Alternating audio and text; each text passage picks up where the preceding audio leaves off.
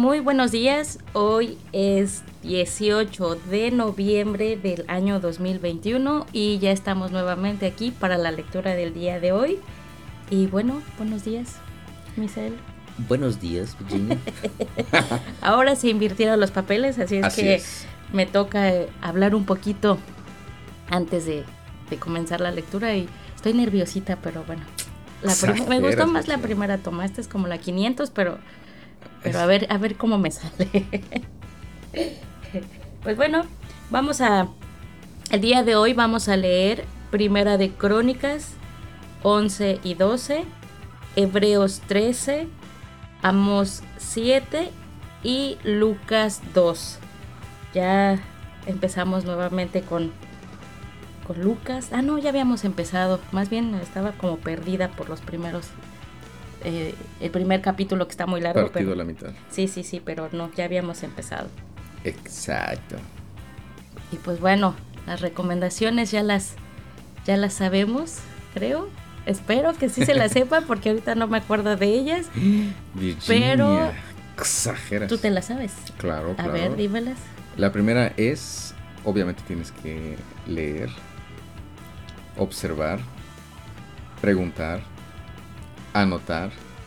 Habíamos añadido memorizar, meditar, aplicar y... Investigar. Ah, investigar, exactamente. Ay, gracias, carnal. investigar. Ajá, y te faltó la primera que, bueno.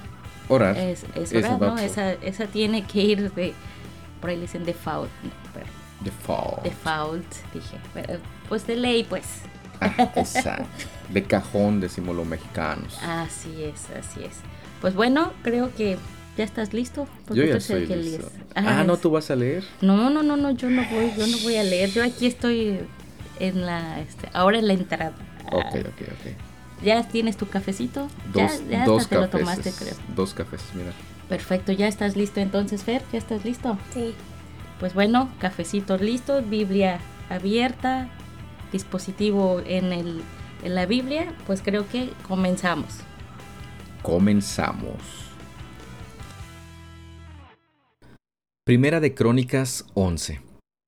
Luego todos los israelitas se presentaron ante David en Hebrón y le dijeron, Somos de la misma sangre. En el pasado, aun cuando Saúl era rey, en realidad era usted quien dirigía a las fuerzas de Israel. Y el Señor su Dios le dijo, Tú serás el pastor de mi pueblo Israel, tú serás el líder de mi pueblo Israel. De modo que allí en Hebrón David hizo un pacto ante el Señor con todos los ancianos de Israel, y lo ungieron rey de Israel, tal como el Señor lo había prometido por medio de Samuel. Después David fue con todo Israel a Jerusalén, o Jebús, como solían llamarla anteriormente, donde vivían los jebuseos, los habitantes originarios de esa tierra. El pueblo de Jebús se mofaba de David, jamás entrarás aquí. Pero David tomó la fortaleza de Sión, lo que ahora se llama ciudad de David. David había dicho a sus tropas, el primero que ataque a los jebuseos será el comandante de mis ejércitos. Así que Joab, cuya madre era Sarvia, una hermana de David, fue el primero en atacar, y entonces llegó a ser el comandante de los ejércitos de David. David hizo de la fortaleza su casa, y es por eso que se llama ciudad de David. Extendió la ciudad desde los terraplenes hasta la zona circundante, mientras que Joab reedificaba el resto de Jerusalén. David se hacía cada vez más poderoso porque el Señor de los ejércitos celestiales estaba con él. Estos son los líderes de los guerreros valientes de David. Junto con todo Israel, ellos decidieron hacer rey a David tal como el Señor había prometido con relación a Israel. Este es el registro de los guerreros valientes de David. El primero fue Hasobeam, el Agmonita, quien era líder de los tres, el grupo de guerreros más valientes entre los hombres de David. Una vez utilizó su lanza para matar a trescientos guerreros enemigos en una sola batalla. El siguiente en rango entre los tres era Eleazar, hijo de Dodai, un descendiente de Ahoa. Estuvo con David cuando los filisteos se reunieron para la batalla en Paz-Damim y atacaron a los israelitas en un campo lleno de cebada. El ejército israelita huyó, Pero Eleazar y David no cedieron terreno en medio del campo e hicieron retroceder a los filisteos, así que el Señor los salvó dándoles una gran victoria. Cierta vez, cuando David estaba en la roca cerca de la cueva de Adulam, el ejército filisteo estaba acampando en el valle de Refaim. Los tres, que formaban parte de los treinta, un grupo selecto entre los hombres de guerra de David, descendieron a la cueva para encontrarse con él. En aquel tiempo David se alojaba en la fortaleza, y un destacamento filisteo había ocupado la ciudad de Belén. David les comentó a sus hombres un vivo deseo, Ah, cómo me gustaría tomar un poco de esa buena agua del pozo que está junto a la puerta de Belén.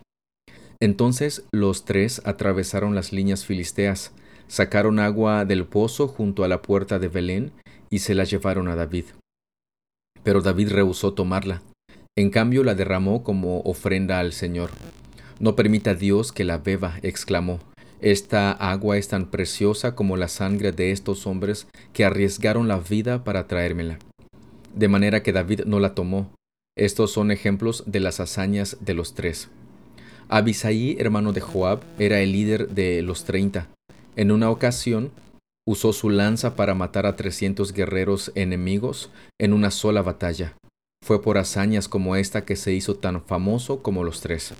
Abisaí era el comandante y el más famoso de los treinta, aunque no era uno de los tres. Estaba también Benaía, hijo de Joyada, un valiente guerrero de Capseel, quien hizo muchas proezas heroicas. Entre ellas mató a dos campeones de Moab. En otra ocasión, en un día de mucha nieve, Benaía persiguió a un león hasta un hoyo y lo mató. Otra vez, armado solamente con un palo, mató a un guerrero egipcio que medía dos metros y medio de altura y estaba armado con una lanza tan gruesa como el rodillo de telar. Benaía arrebató la lanza de la mano del egipcio y lo mató con ella. Hazañas como estas hicieron a Benaía tan famoso como los tres, los guerreros más valientes. Recibió más honores que los demás miembros de los treinta, aunque no era uno de los tres. Además, David lo nombró capitán de su escolta. Entre los guerreros más destacados también se encontraban Asael, hermano de Joab, Elanán, hijo de Dodo de Belén, Sama de Arod, Eles de Pelón, Ira, hijo de Iques de Tecoa, Abieser de Anatot, Sibecai de Usa, Salmón de Ao, Maharai de Netofa, Eled de Baana de Netofa, Itaí, hijo de Ribaí de Gibeá en la tierra de Benjamín, Benaía de Piratón, Uraí de las proximidades de Naalegas, Abialbón de Arabá, Asmavet de Baurim, Eliaba de Salvón, los hijos de Jasén de Gisón, Jonatán hijo de Saje de Arar, Ayam hijo de Sarar de Arar, Elifal hijo de Ur, Efer de Meker, Ahías de Pelón, Esro de Carmelo, Paraí hijo de Esbaí, Joel hermano de Natán, Mivar, hijo de Agraí, Selec de Amón, Naaraí de Verot, escudero de Joab, hijo de Sarvia, Ira de Jatir, Gareb de Jatir, Urias elitita, Sabad, hijo de Alaí, Adina, hijo de Sisa, el líder rubenita que tenía treinta hombres consigo, Hanán, hijo de Maaca, Josafat el mitnita, Usías de Astarot, Sama y Jehiel, hijos de Otam de Aroer, Gediael, hijo de Simri, Joa, su hermano de Tis, Eliel de Maafa, Jerebai y Josavía, hijos de Elnaam, Idma de Moab, Eliel y Obed, Haasiel de Soba. Primera de Crónicas 12. Los siguientes nombres se unieron a David en Ciclag cuando éste se escondía de Saúl, hijo de Cis. Estos hombres estaban entre los guerreros que lucharon al lado de David en el campo de batalla. Todos ellos eran expertos arqueros y podían disparar flechas o lanzar piedras con la mano izquierda al igual que con la derecha. Todos eran parientes de Saúl de la tribu de Benjamín.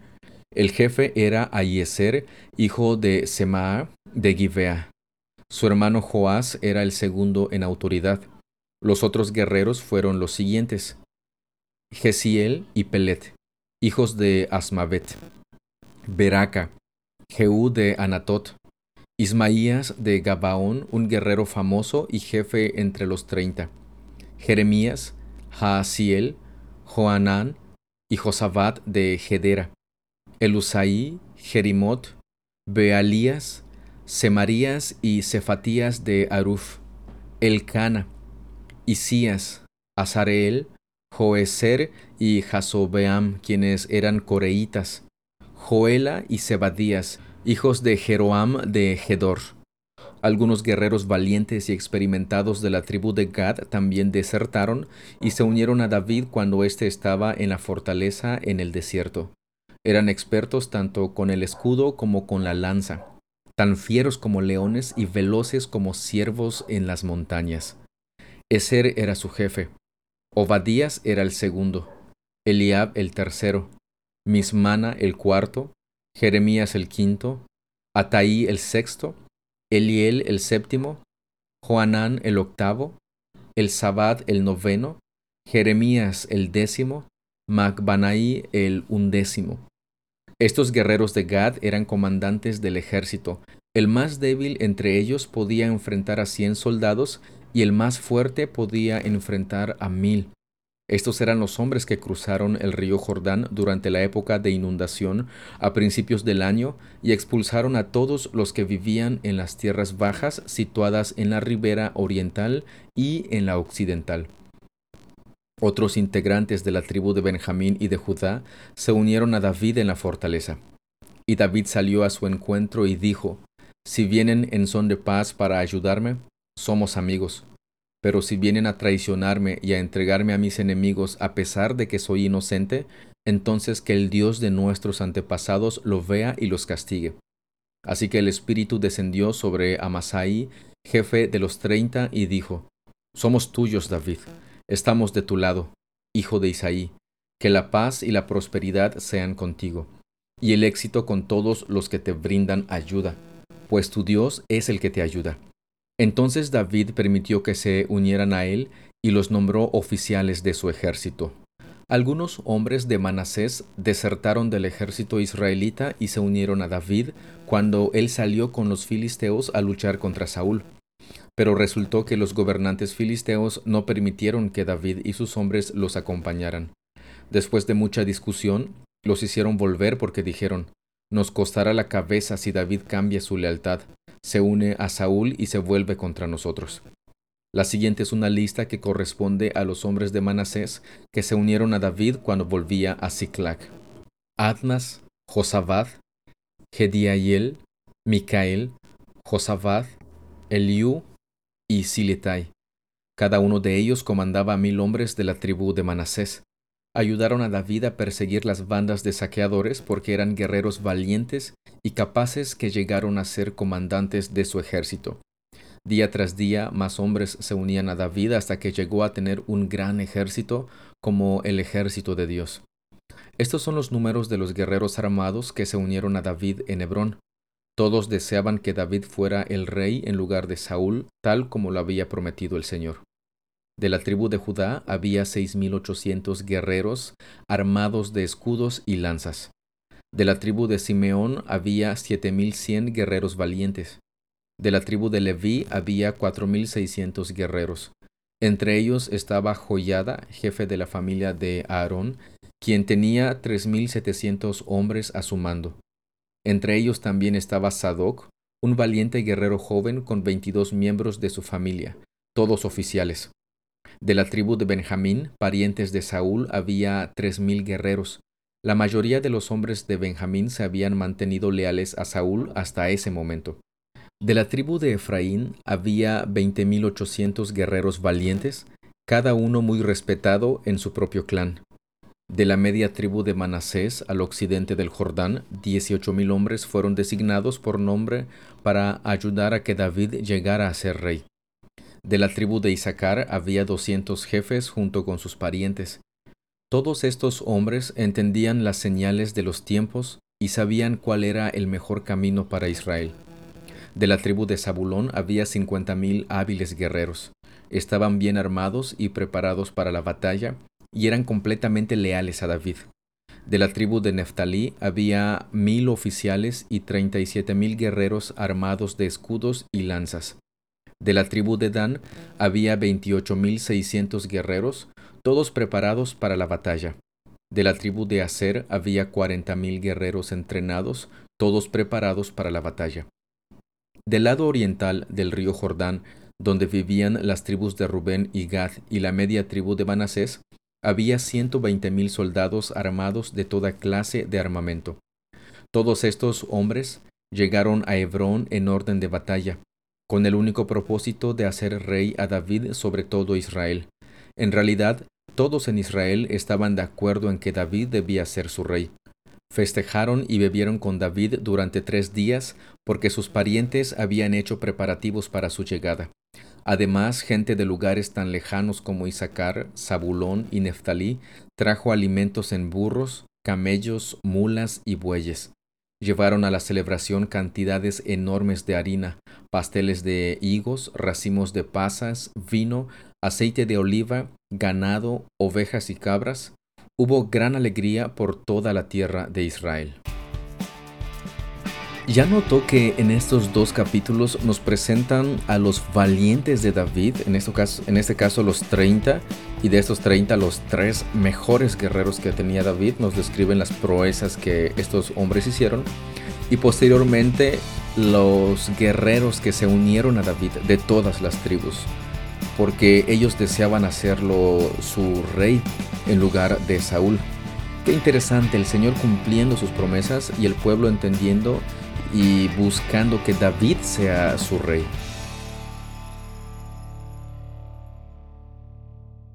Hebreos 13. Sigan amándose unos a otros como hermanos.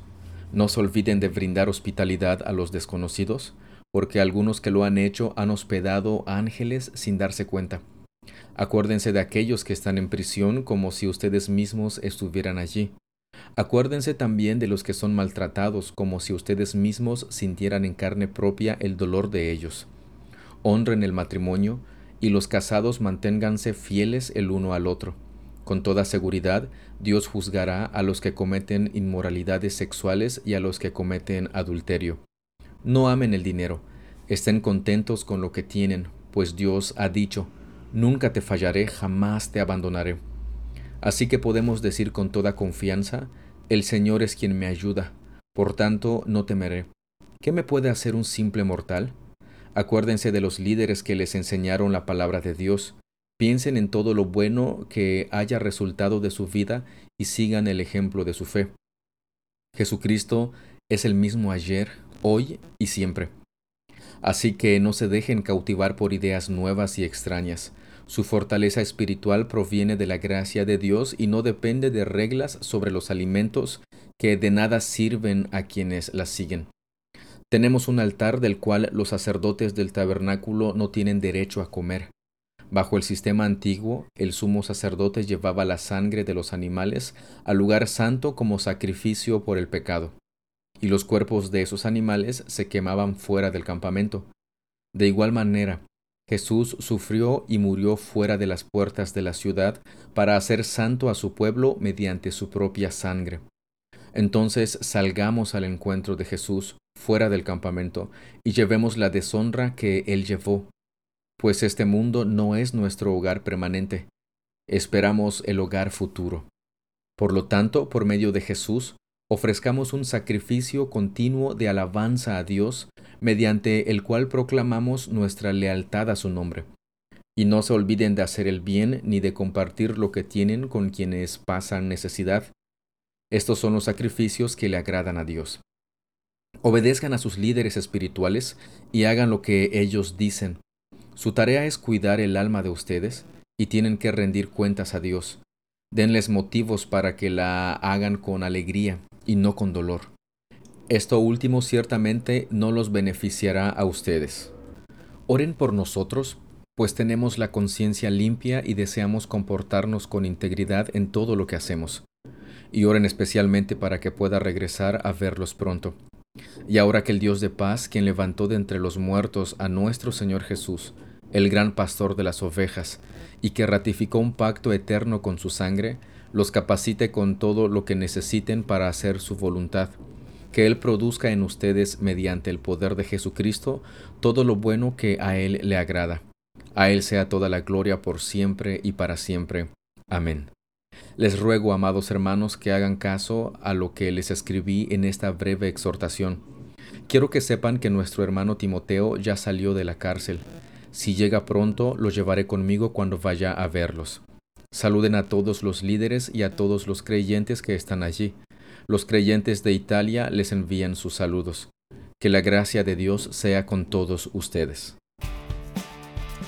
Solamente permítame mencionar algo respecto al primer versículo de este último capítulo de Hebreos. Dice, sigan amándose unos a otros como hermanos. Una palabra bastante repetida, bastante dicha y poco entendida. Amor. Y en verbo, amar, amarse. Aquí dice que sigan amándose, o sea que empezaron amándose, continúen en eso, continuemos en eso, unos a otros como hermanos. Es justamente lo que necesitamos hacer.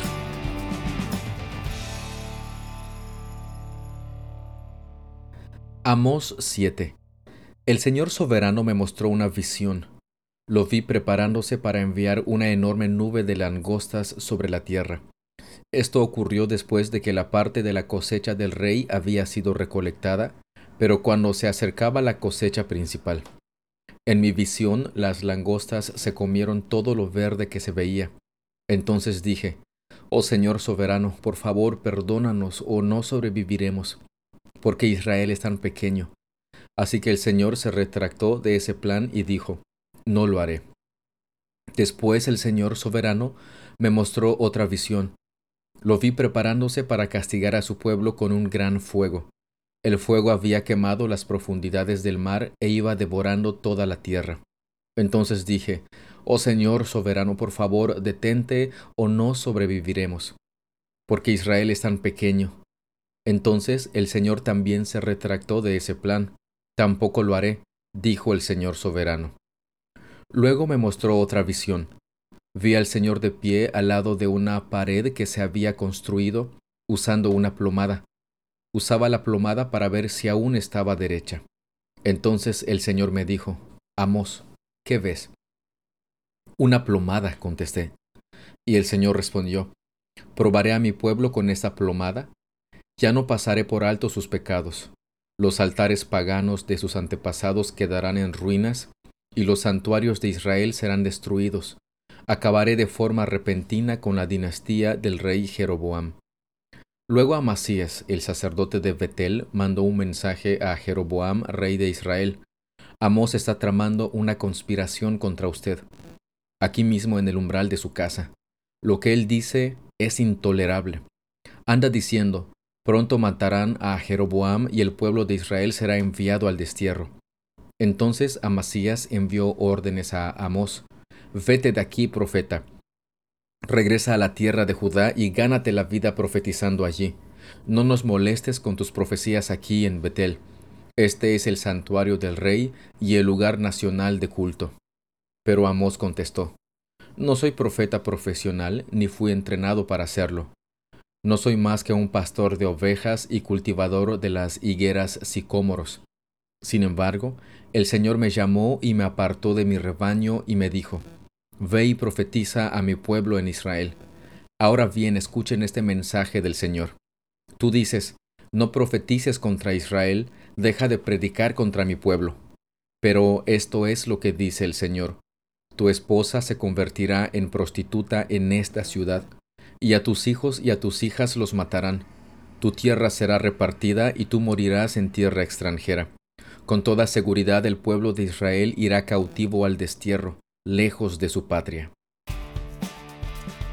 En este capítulo de Amós vemos a Dios que con paciencia, con misericordia, pues deja pasar en ciertos momentos el pecado de Israel, dándoles una oportunidad de arrepentimiento.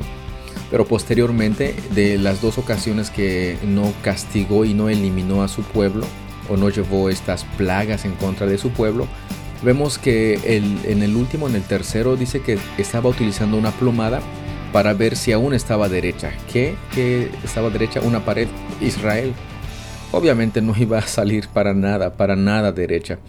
Y justamente lo dice en el verso 8, dice, probaré a mi pueblo con esta plomada, ya no pasaré por alto sus pecados. Y eso es lo que Amos estaba diciendo. Y resulta que este personaje a Masías le dice, vete de aquí, no queremos que profetices vete a profetizar a otro lado y, que te paguen por tus profecías en otro lado. Aquí no. Híjole. Es un acto de misericordia que el Señor le está diciendo esto a esos personajes para que se arrepientan, pero ellos simplemente dicen, no queremos que profetices, fuera de aquí. Híjole, híjole. Y así nos pasa muchas veces, cuando nos hablan de la palabra de Dios y esa nos pega directito, decimos, no, no, no, no es cierto, seguro lo dice por mí o, porque sabe algo o le están chismeando algo. ¿Qué opina usted? ¿Qué comentarios y preguntas tiene al respecto? Lucas 2. En esos días, Augusto, el emperador de Roma, decretó que se hiciera un censo en todo el imperio romano. Este fue el primer censo que se hizo cuando Sirenio era gobernador de Siria. Todos regresaron a los pueblos de sus antepasados a fin de inscribirse para el censo. Como José era descendiente del rey David, tuvo que ir a Belén de Judea, el antiguo hogar de David. Viajó hacia allí desde la aldea de Nazaret de Galilea. Llevó consigo a María, su prometida, quien estaba embarazada. Mientras estaban allí, llegó el momento para que naciera el bebé. María dio a luz a su primer hijo varón lo envolvió en tiras de tela y lo acostó en un pesebre porque no había alojamiento disponible para ellos. Esa noche había unos pastores en los campos cercanos que estaban cuidando sus rebaños de ovejas. De repente apareció entre ellos un ángel del Señor y el resplandor de la gloria del Señor los rodeó. Los pastores estaban aterrados, pero el ángel los tranquilizó. No tengan miedo, dijo les traigo buenas noticias que darán gran alegría a toda la gente. El Salvador, sí, el Mesías, el Señor, ha nacido hoy en Belén, la ciudad de David, y lo reconocerán por la siguiente señal. Encontrarán a un niño envuelto en tiras de tela, acostado en un pesebre. De pronto se unió a ese ángel una inmensa multitud, los ejércitos celestiales que alababan a Dios y decían, Gloria a Dios en el cielo más alto y paz en la tierra para aquellos en quienes Dios se complace. Cuando los ángeles regresaron al cielo, los pastores se dijeron unos a otros, Vayamos a Belén, veamos esto que ha sucedido y que el Señor nos anunció. Fueron deprisa a la aldea y encontraron a María y a José, y allí estaba el niño, acostado en el pesebre. Después de verlo, los pastores contaron a todos lo que habían sucedido y lo que el ángel les había dicho acerca del niño. Todos los que escucharon el relato de los pastores quedaron asombrados. Pero María guardaba todas estas cosas en el corazón y pensaba en ellas con frecuencia. Los pastores regresaron a sus rebaños, glorificando y alabando a Dios por lo que había visto y oído. Todo sucedió tal como el ángel les había dicho. Ocho días después, cuando el bebé fue circuncidado, le pusieron por nombre Jesús, el nombre que había dado el ángel aún antes de que el niño fuera concebido. Luego llegó el tiempo para la ofrenda de purificación, como exigía la ley de Moisés después del nacimiento de un niño Así que sus padres lo llevaron a Jerusalén para presentarlo al Señor. La ley del Señor dice, si el primer hijo de una mujer es varón, habrá que dedicarlo al Señor. Así que ellos ofrecieron el sacrificio requerido en la ley del Señor, que consistía en un par de tórtolas o dos pichones de paloma. En ese tiempo había en Jerusalén un hombre llamado Simeón, era justo y devoto y esperaba con anhelo que llegara el Mesías y rescatara a Israel. El Espíritu Santo estaba sobre él, y le había revelado que no moriría sin antes ver al Mesías del Señor. Ese día el Espíritu lo guió al templo, de manera que cuando María y José llegaron para presentar al bebé Jesús ante el Señor, como exigía la ley, Simeón estaba allí, tomó al niño en sus brazos y alabó a Dios diciendo, Señor soberano, Permite ahora que tu siervo muera en paz, como prometiste. He visto tu salvación, la que preparaste para toda la gente. Él es una luz para revelar a Dios a las naciones, y es la gloria de tu pueblo Israel. Los padres de Jesús estaban asombrados de lo que se decía de él. Entonces Simeón les dio su bendición y le dijo a María, la madre del bebé, Este niño está destinado a provocar la caída de muchos en Israel, y también el ascenso de muchos otros. Fue enviado como una señal de Dios, pero muchos se le opondrán. Como resultado, saldrán a la luz los pensamientos más profundos de muchos corazones, y una espada atravesará tu propia alma. En el templo también estaba Ana, una profetisa muy anciana, hija de Fanuel de la tribu de Aser. Su esposo había muerto cuando solo llevaban siete años de casados. Después ella vivió como viuda hasta la edad de ochenta y cuatro años. Nunca salía del templo, sino que permanecía allí de día y de noche adorando a Dios en ayuno y oración. Llegó justo en el momento que Simeón hablaba con María y José y comenzó a alabar a Dios. Habló del niño a todos los que esperaban que Dios rescatara a Jerusalén. Una vez que los padres de Jesús cumplieron con todas las exigencias de la ley del Señor, regresaron a su casa en Nazaret de Galilea. Allí el niño crecía sano y fuerte, estaba lleno de sabiduría, y el favor de Dios estaba sobre él. Cada año los padres de Jesús iban a Jerusalén para el festival de la Pascua. Cuando Jesús tenía doce años, asistieron al festival como siempre. Una vez terminada la celebración, emprendieron el regreso a Nazaret, pero Jesús se quedó en Jerusalén. Al principio sus padres no se dieron cuenta porque creyeron que estaba entre los otros viajeros, pero cuando se hizo de noche y no aparecía, comenzaron a buscarlo entre sus parientes y amigos.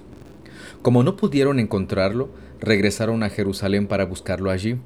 Tres días después por fin lo encontraron en el templo, sentado entre los maestros religiosos, escuchándolos y haciéndoles preguntas. Todos los que lo oían quedaban asombrados de su entendimiento y de sus respuestas. Sus padres no sabían qué pensar. Hijo, ¿por qué nos has hecho esto? le dijo su madre. Tu padre y yo hemos estado desesperados buscándote por todas partes. ¿Pero por qué tuvieron que buscarme? les preguntó. ¿No sabían que tengo que estar en la casa de mi padre? Pero ellos no entendieron lo que les quiso decir. Luego regresó con sus padres a Nazaret, y vivió en obediencia a ellos, y su madre guardó todas esas cosas en el corazón. Jesús crecía en sabiduría y en estatura, y en el favor de Dios y de toda la gente. ¿Esperaba Israel a su Mesías? Definitivamente lo esperaba. Y aquí encontramos a dos personajes que tuvieron la dicha de poder verlo con sus propios ojos. Y encontramos a Simeón, a Ana, que pues, prácticamente alabaron y glorificaron a Dios porque ellos pudieron ver con sus propios ojos a la salvación, a Jesús, al Mesías, al ungido de Dios que salvaría al pueblo de todos, todos sus pecados.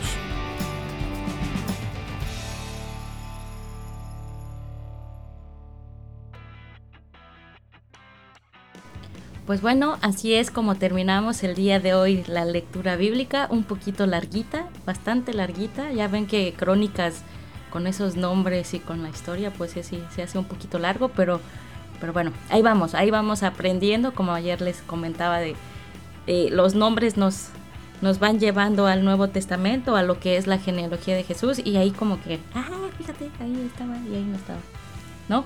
Sí, o tal vez dicen, ah, mira, así le voy a poner a mi hijo cuando lo tenga. Yo así le, bueno, eso pensaba, no, ni uno de los dos le puse, pero sí, cuando era niña sí lo llegué a pensar. Pero bueno.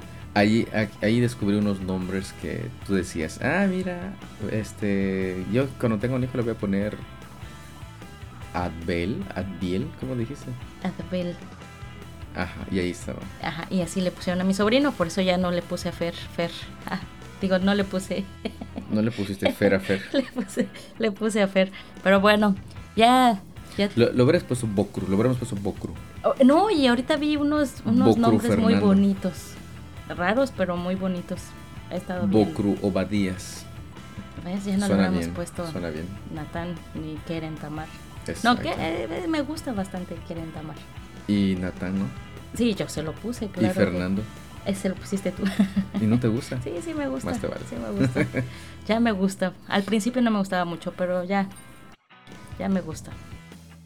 Y pues otra vez terminamos el día, el día de hoy. Si tiene alguna duda, algún comentario, ahí en, en la descripción del episodio usted puede escribirnos o contactarnos. Y pues ya, ¿algo más que tengas que decir? No, nada. Ya ando corriendo porque ya en unos minutitos voy a embarcarme para el retiro que les había comentado Misa. Así es que, pues creo que es el momento de despedirnos. Les agradecemos mucho que nos haya acompañado el día de hoy. Dios le bendiga y yo les digo que nos vemos hasta el lunes. Y yo les digo que nos escuchamos mañana. yo siempre digo vemos como si los fuera a ver. Pues nos escuchamos entonces. Cuídese un montón. Hasta luego. Adiós.